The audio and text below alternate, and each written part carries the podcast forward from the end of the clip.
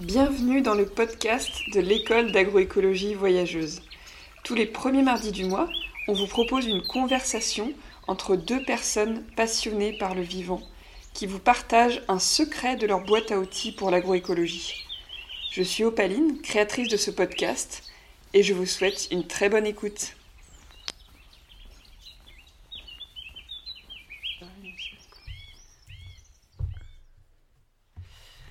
Bonjour Stéphanie. Bonjour Opaline. Alors j'aime bien raconter les histoires de rencontres. Euh, notre rencontre est très récente. Je cherchais une pépinière bretonne pour commander des arbres pour ma future plantation et une pépinière qui dans l'idéal partage mes valeurs. En cherchant sur internet, je suis, je suis tombée sur des fruits et des fleurs et tu es venu livrer un cornouiller du Japon à mon papa pour Noël. Et aujourd'hui, je suis, je suis chez toi pour une journée de travail. Alors très pluvieuse, puisqu'on est euh, fin décembre, en plein hiver. Ce qui m'a tout de suite interpellé chez toi, c'est que tu n'es pas une simple pépinériste. Ce qui, ce qui est. Euh, bah, quand on cherche sur internet, on, voit que tu es pépinériste. Euh, mais tu n'es pas seulement ça, et je dirais que tu cultives une biodiversité. Et on peut dire que tu proposes à tes clients comme par exemple les restaurateurs, des paniers de diversité gustative. ce matin, dans la serre, on a mis en pot deux goyaviers du Chili. On les a pas encore mis en pot, mais c'est l'objectif. Qui vivaient dans ta serre depuis plusieurs années. Euh, et quand on a déterré ces goyaviers, tu leur as demandé euh, presque s'ils étaient d'accord pour qu'on les enlève. Donc moi j'aimerais savoir quand tu, quand tu es en train de travailler comme ça, qu'est-ce que tu ressens? Bah, je, te remercie déjà d'avoir remarqué que j'avais, je m'étais adressée à eux euh, avec mes mots, puisque moi je suis euh, humaine, donc j'ai un langage d'humain. Mais bon, il y a pas mal de scientifiques qui se sont penchés sur la question euh, de la manière dont les plantes recevaient les vibrations sonores. Donc il y a tout un champ scientifique qui s'est intéressé à ça. Moi, c'est beaucoup plus intuitif comme lien que j'ai établi. C'est-à-dire, je m'adresse à eux en leur demandant euh, comment ils vont, ou alors en leur demandant, comme tu disais, la permission de les enlever, ou alors je leur dis, euh, je les préviens, quoi. Je leur, je leur dis, je m'adresse à eux avec des mots. Donc je leur parle, en fait. Voilà, mmh. c'est ça, ce qu'on peut dire. Je, je, leur parle parce que c'est le moyen que j'ai le plus naturel de, pouvoir transmettre des messages, mais après j'ai aussi plein d'autres messages qui sont là, des messages purement euh, physiques au mm. travers de tout ce que je leur apporte. Euh. Mm. De la manière dont tu les dont tu les manipules aussi. Tout à fait. Donc euh, là par exemple, donc on a sorti de terre deux goyaviers du Chili parce qu'on avait besoin de les déplacer. Et pour les déplacer, on doit les mettre en pot. Donc après, je vais leur amener un nouveau terreau et donc là, je suis dans un échange qui est là plus, plus technique, plus physique, où je vais leur redonner à manger, quoi, de manière différente de ce qu'ils avaient là-bas. Je vais bien tailler les racines, de façon à optimiser la reprise dans le pot, parce que c'est quand même mmh. violent comme acte. Donc c'est pour ça aussi qu'au début, je prends la précaution de m'adresser à eux pour les prévenir de ce qu'on est en train de mmh. faire, tout simplement. Et euh, donc, deux goyaviers du Chili, c'est une plante qu'il y a plein de gens qui ne connaissent pas, je pense. Euh, qu'est-ce qui t'anime au quotidien pour cultiver autant de diversité euh, sur ta ferme? La curiosité, c'est, je pense, le, point de départ. Euh, curiosité qui a pu être alimentée par des voyages, puisque j'ai quand même eu la chance de voyager sur de nombreux continents pendant mon enfance. J'ai vécu en Iran, au Tchad, à Djibouti, puis dans le Pacifique Sud, en Nouvelle-Calédonie. Donc euh, j'étais dans ces contrées toujours extrêmement reliée à la nature, euh, euh, les arbres, les animaux. Et c'est cette connexion que je pense, j'essaye de retrouver. En fait, je cours derrière mon enfance, tout simplement. Donc, j'introduis des espèces dont je sais qu'elles vont venir réveiller chez moi des, des, sensations de l'enfance. Et donc elles me donnent euh, un, petit bout de, moi à chaque fois. Donc c'est un échange. Et en même temps, je les porte à connaître aux autres. Et du coup, je suis messagère de, cette biodiversité. Et du coup, moi, je ne sais pas trop comment décrire ça, mais quand je vois ce que tu fais, je vois que tu fais... donc tu vends des plants, tu vends des fruits, des fleurs, des herbes et, euh, euh, un peu de légumes aussi, des restaurateurs. Euh, et c'est vrai que quand on voit le nom de ta pépinière, c'est des fruits et des fleurs, donc c'est vrai que c'est important de partager le fait que tu fais bien plus que juste des fruits et des fleurs. Mais le nom est très, très poétique, donc j'aime beaucoup. Qu'est-ce qui. En fait, comment tu organises tout ça? Est-ce qu'il y a un, lien entre les fruits, les fleurs, les plantes? Euh, Est-ce qu'il y a une logique euh, Un fil directeur?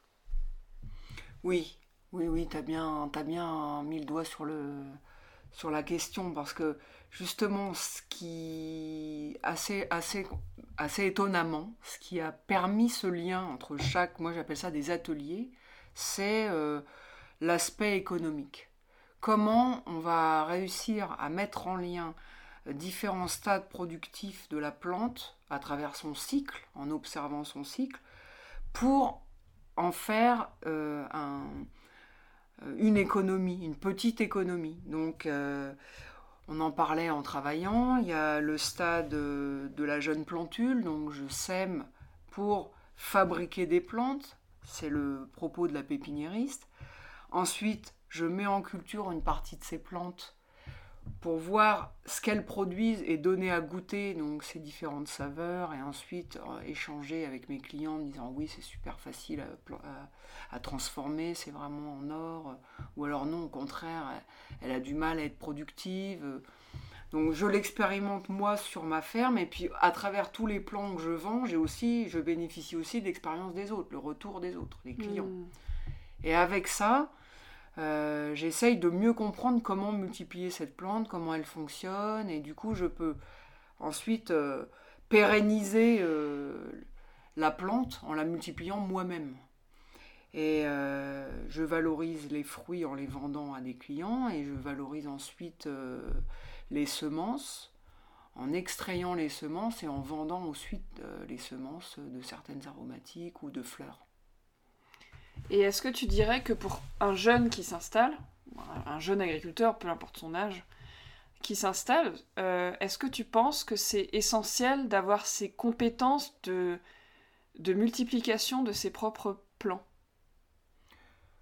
Oui, oui. Ça rejoint en fait la question de l'autonomie et puis aussi de la responsabilité. On est plus on est responsable de ce que l'on fait, plus on est riche. Euh, dans l'échange qu'on a au vivant. Donc euh, oui, effectivement, d'apprendre à, faire soi-même ses propres plans, c'est une richesse. Euh. mais il y a des personnes qui sont un peu bloquées par rapport à cette activité-là de, reproduction, de multiplication de plantes. Il y a énormément de freins, il y a des peurs. J'y arriverai pas. Euh, j'ai jamais fait une bouture, ça s'improvise pas, c'est réservé à des spécialistes. Et que j'aime à dire, c'est non, en fait, les techniques de multiplication, euh, effectivement, on peut après affiner, faire euh, se lancer dans des, plantes qui sont pas simples à multiplier, mais pour ce qui est de la base, il y a 3-4 compétences à, avoir et c'est tout. Donc ça peut aller très très vite. Faut vraiment pas hésiter à aller demander à d'autres pépiniéristes comment on fait. J'ai envie de faire ça. Est-ce que tu peux m'expliquer comment on le fait? Et très simplement, on peut l'expliquer et aller, après c'est parti. Hmm. Une fois qu'on a une base euh, technique, euh, on peut assez facilement s'y mettre. Et est-ce que tu aurais euh, quelques anecdotes amusantes sur des plantes, soit qu'on connaît, soit qu'on connaît pas? Des choses que tu racontes à tes clients ou aux gens qui te suivent sur des, des, petites pépites un peu de, de variétés d'arbres ou, pas d'arbres, euh, sur comment ils se multiplient ou, comment, quel goût euh, tu vois, des petits trucs comme ça. Je, là, j'ai pas, j'ai pas vraiment en tête une anecdote. Moi, ce que je peux raconter, c'est un peu le fil conducteur euh, de la transmission en fait d'une plante à quelqu'un. C'est euh, au départ, euh, quand tu choisis ce métier, c'est qu'aussi tu es très attentif à l'histoire d'une personne, son histoire, son jardin secret. Son jardin, c'est son histoire. Donc il faut s'attendre quand tu fais ce, métier de vendre des plantes à parler beaucoup de la personne parce qu'elle va te parler de son jardin, donc elle, va te parler d'elle. La personne va te parler d'elle. Hmm. Donc c'est sûr que tu rentres dans l'intime.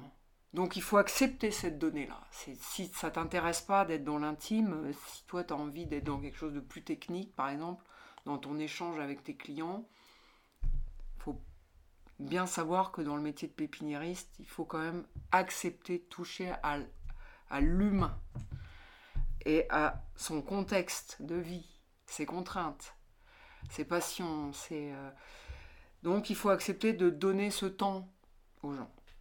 Et à partir de là, c'est un chemin qu'on fait ensemble sur le choix de plantes. Ouais, je...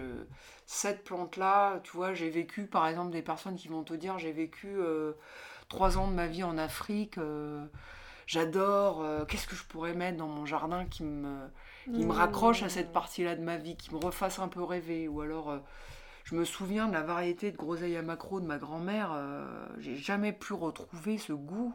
Est-ce que tu aurais quelque chose de vraiment significatif. Quoi. Donc tu vois, tu, tu, pars dans des strates, tu vas creuser des petits trous dans, dans l'histoire des gens, et tac, tu vas y mettre une plante. Donc c'est un grand plaisir, quoi, tu vois. Et, euh, ça touche à, un peu à, la diversité humaine, donc c'est une infinité de, de cheminements, quoi. Ouais, donc en fait, clairement, tu es passionné par le vivant. Que ce soit les plantes ou les humains, tu veux les connaître les plantes, les humains, les animaux. Euh, les cuisiniers. les cuisiniers. Les bipèdes qui savent faire à manger. Ouais Bah ouais, parce que c'est. Non, les, cuisiniers, je les considère euh, comme des, partenaires dans mon hmm. travail. Ils m'aident énormément à faire évoluer ma gamme, ils m'aident énormément à, à, valoriser aussi mes économies. Notamment en me faisant confiance, en me disant écoute, tu me tu me donnes une cagette de ce que tu as, et puis j'arriverai à en faire quelque chose. Et ça, je trouve que c'est... Pour moi, là, on touche au cœur d'un échange qui dépasse le simple échange économique de voilà, moi, il faut que je mette des choses dans mon assiette qui vont faire que les gens ils vont se dire waouh, ok, je paye 100 euros un menu, mais je voyage. Je touche à des goûts que je connaissais pas et c'est des goûts qui vont rester. Et euh, moi, je peux répondre à cette demande-là avec mes plantes, avec ce que je propose aux restaurateurs. Je peux clairement répondre à cette demande-là. Mais il faut que euh, les restaurateurs avec lesquels je travaille, ils acceptent mes conditions aussi, qui sont, ben voilà, euh, j'ai des petites productions, je peux pas faire de volume, je peux pas t'assurer que tu vas en avoir pendant trois mois.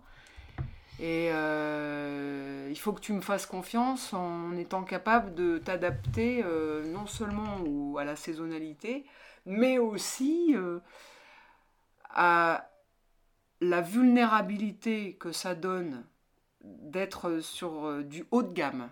C'est-à-dire qu'il suffit qu'il y ait une pluie trop importante et ta production, tu es obligé de dire à ton client, bah, je suis désolé, la semaine dernière c'était superbe, j'ai pu t'en vendre, mais cette semaine c'est mort elles sont tachées, elles sont abîmées, euh, elles sont flotteuses. C'est ça aussi le vivant, quoi.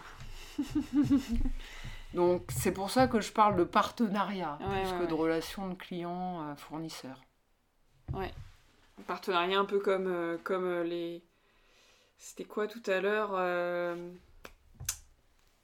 La plante qui était invasive là au pied du, du goyavier.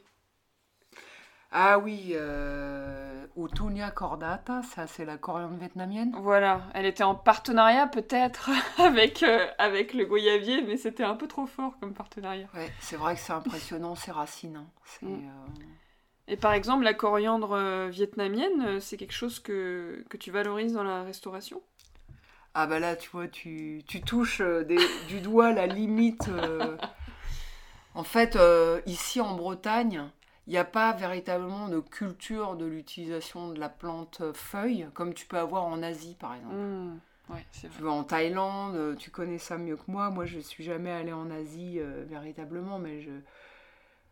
pour avoir pu côtoyer des clients restaurateurs qui, eux, avaient une partie de leur cœur ou un pied en Asie, par leur parcours personnel et leur parcours professionnel. Et du coup, eux m'ont appris à valoriser certaines plantes asiatiques.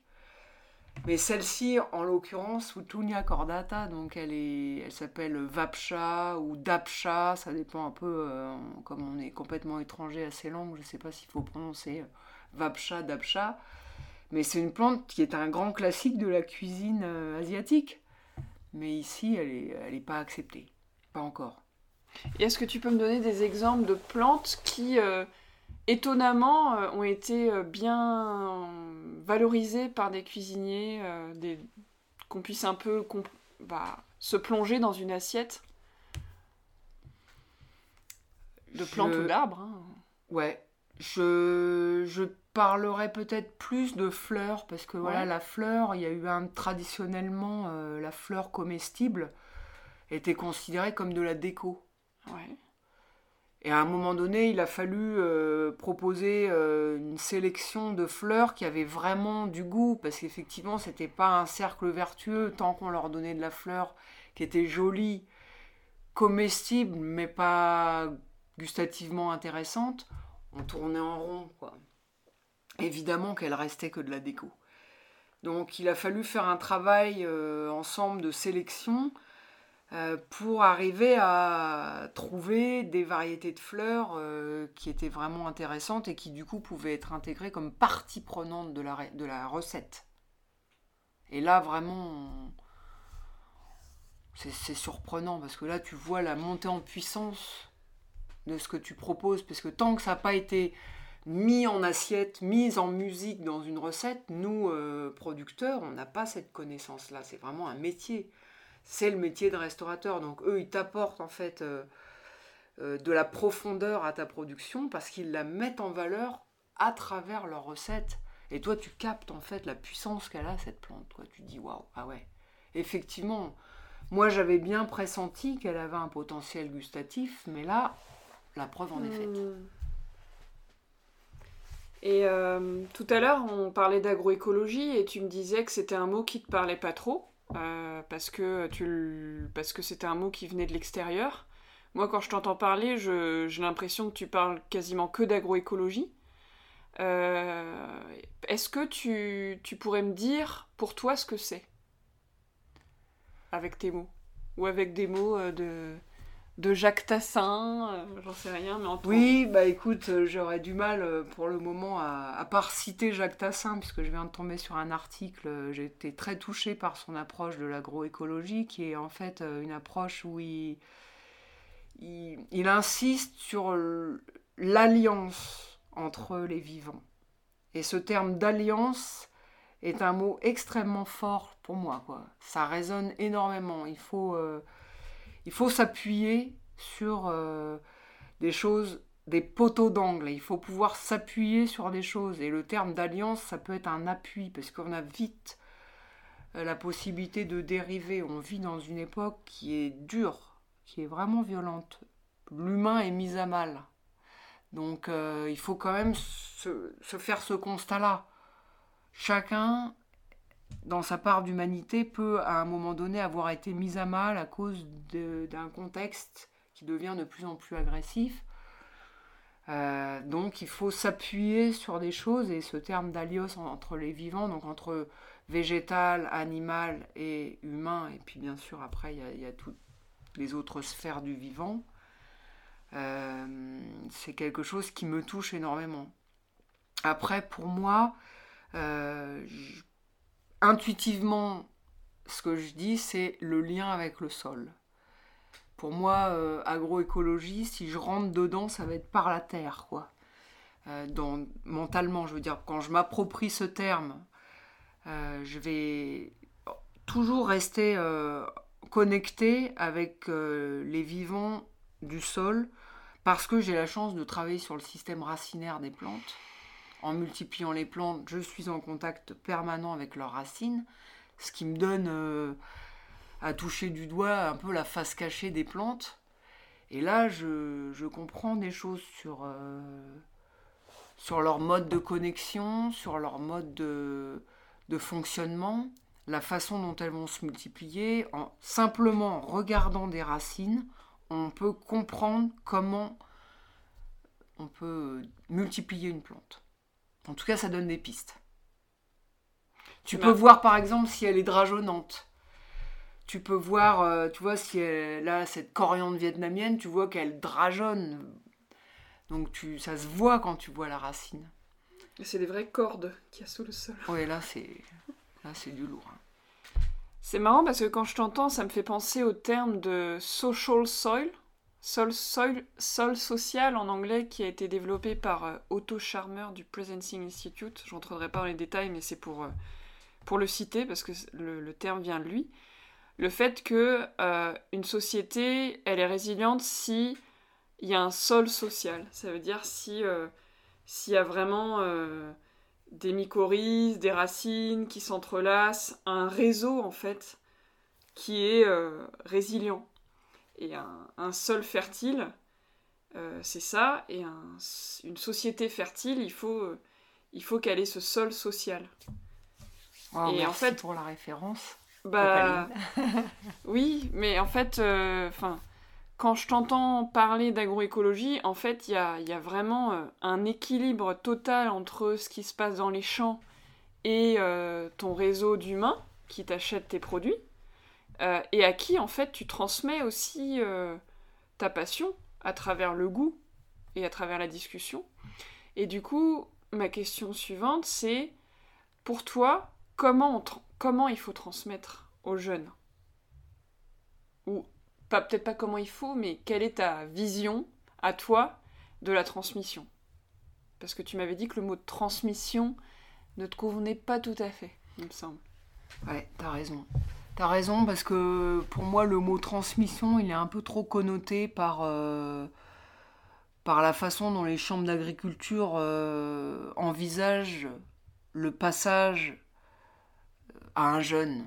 Voilà, c'est comme ça qu'on dit. On, dit le mot transmission euh, sur un mode d'agriculture conventionnelle. Donc c'est pour ça que pour moi il est très connoté.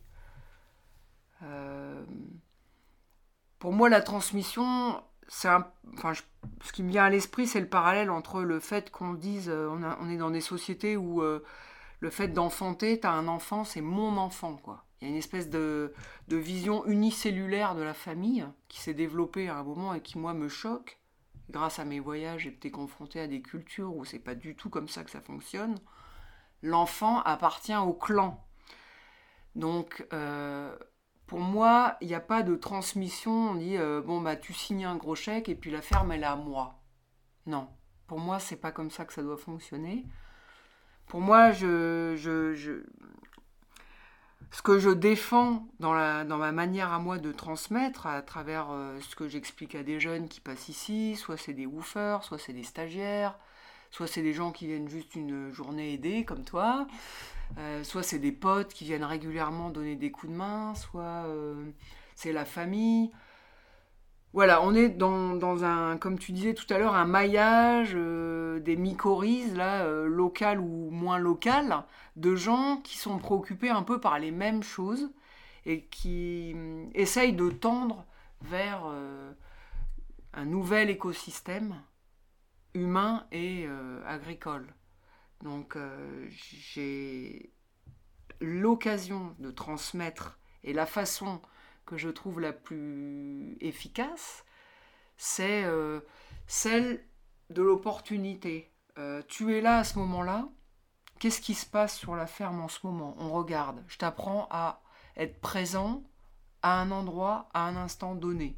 Je ne vais pas t'apprendre comment devenir pépiniériste. Parce que sinon, c'est... Euh, il faut que tu sois là pendant un an, tous les jours, etc. Parce que c'est en faisant que tu vas trouver ta solution quelques bases techniques, ça je peux l'apprendre euh, très facilement. En une demi-journée, je t'apprends la base technique. Pour le reste, c'est tu regardes, tu analyses, tu prends des décisions, tu évalues, tu fais. Hmm. Et on apprend ensemble. Après, il y a toujours les questions qui taraudent un peu les jeunes, qui est, ce qui est tout à fait légitime, hein, qui est la question des moyens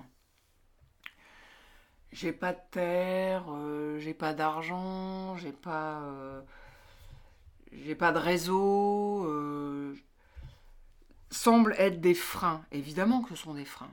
Évidemment. mais je trouve que le principal frein, c'est l'autocensure de sa, de sa sensibilité. Quoi. Euh, Parce que j'ai pas toutes ces choses matérielles, je m'interdis euh, de ressentir, d'observer, d'analyser euh, et de faire du coup travailler un peu cette énergie de création pour la faire un peu. Tu vois, c'est comme une pompe, quoi. Tu l'amorces, tu vas chercher loin cette énergie créatrice. Et puis tout à coup, quand ça commence à monter, après, il y a des choses qui se mettent en place. Mais au départ, c'est comme un peu des eaux stagnantes, où on se dit, euh, le jeune, il a cette volonté-là, il veut s'installer. C'est là, c'est quelque part, c'est euh, un peu enfoui. Bah, il faut amorcer la pompe à faire remonter ça, en étant euh, attentif, créatif, en se disant, tiens, c'est quoi le processus en fait? Le processus, c'est euh, j'observe, j'interprète, j'analyse, avec les moyens que j'ai, je décide. Est-ce que ça vaut le coup que je le fasse Le temps que ça va me prendre? Qu'est-ce que ça va me rapporter? On n'est pas non plus des, des babacools euh, complètement illuminés. À un moment, il faut aussi savoir pourquoi on le fait et quelle est la finalité économique. Mais au début, c'est pas la priorité. Au début, c'est est-ce que je suis capable de me mettre en chemin et devenir responsable de ce que je fais et du coup mettre en place des choses et paf, paf, paf, je jalonne mon parcours euh, étape par étape. La transmission, pour moi, elle doit s'axer là-dessus. Hmm. En fait, c'est être à l'écoute de, du chemin euh, du jeune euh, et puis l'aider à, à garder vraiment l'intention euh, de son installation et pas, euh, et, par- et pas partir euh, quelque part dans un endroit qui lui va pas. Sinon, il va rater. Ou en tout cas, il ratera, euh, il- ratera une partie. quoi. Alors, raté, je sais pas, parce que. a- C'est peut-être un peu fort raté. Ouais, c'est pas ça, c'est qu'en fait, euh, on a. Ça aussi, c'est un terme qui est un peu connoté, c'est-à-dire que. On a du mal à accepter qu'avant d'arriver en fait à, à quelque chose qui nous tenait à cœur depuis le début, on a des étapes. Avec des. Et voilà, avec euh, des, des chemins qui n'aboutissent pas, avec des retours en arrière. Tu vois, là, par exemple, je t'expliquais que moi, je dois déménager. Donc, ça a failli quand même. euh, euh, J'ai failli euh, pas mettre la clé sous la porte, mais à un moment donné, je me suis posé la question à cause de ce déménagement est-ce que oui ou non, je vais pouvoir continuer mon activité? Parce que un déménagement d'une entreprise, ça nécessite énormément de moyens. Parce que pendant que tu déménages tes plantes, elles sont beaucoup moins productives. Donc, tu perds de la production, donc tu perds euh, de la ren- enfin, des rentrées d'argent, tout simplement. Hmm. Et puis, tu as de la casse. Et puis, ça demande du temps, défaire, refaire. euh, Hmm. Forcément, c'est un investissement en temps. Et puis, ça demande des moyens humains. Parce que quand tu dois déplanter 85 arbustes, tu te lèves pas le matin en disant chouette, je vais déplanter 85 arbustes. Tu organises un chantier collectif. Et tu l'organises par étapes, de Mm. façon à ce que euh, ce soit pas le bordel, parce qu'il faut faire attention à pas mélanger les variétés. On est pépiniériste, donc on doit faire très attention à la- au suivi de nos plantes. Si on se mélange une variété, on peut plus garantir au client qu'il va bien avoir telle ou telle variété. Donc ça demande un peu de rigueur. Bon, ça, c'est, c'est- ça me parle énormément euh, ce que tu dis. Et tout à l'heure, je t'expliquais euh, un petit peu plus en détail le projet de l'école d'agroécologie voyageuse. Il y a un rouge-gorge qui, était à la fenêtre. Euh, et en fait, l'école d'agroécologie voyageuse, c'est un peu comme un partenariat, compagnonnage agriculteur-étudiant, voyageur, c'est-à-dire que les étudiants, ils vont dans 15 fermes euh, pendant 11 mois environ. Et dans chaque ferme où ils vont, ils apprennent, mais ils aident aussi les agriculteurs chez qui ils, ont, chez qui ils sont à avancer sur leur chemin. Et ma question, c'est euh, de quelle aide tu aurais besoin sur la ferme s'il y a des étudiants, étudiantes, qui viennent t'aider et des étudiants qui ont des compétences très diverses, soit des compétences très techniques, soit des compétences en communication, en animation. Est-ce qu'il y a des, des choses sur lesquelles euh, tu aimerais être aidé en particulier? Ou pas en particulier? bah, je t'avais dit déjà que j'avais envie de renouveler mon site internet. Donc tout cet aspect, euh, comment est-ce qu'on parle de soi? Comment... Euh, pas seulement qu'est-ce qu'on a à dire, mais simplement le côté communication visuelle, marketing, comment on crée une marque, euh, est-ce qu'il y a besoin d'avoir une identité visuelle vraiment forte euh, pour vraiment toucher les gens au plus profond en disant voilà quelles sont mes valeurs? Donc mettre en avant ces valeurs, etc. Ça, c'est un, volet qui m'intéresse, mais sur lequel je me sens pas capable d'avancer toute seule. J'ai vraiment besoin de coups de main par rapport à ça. Mmh.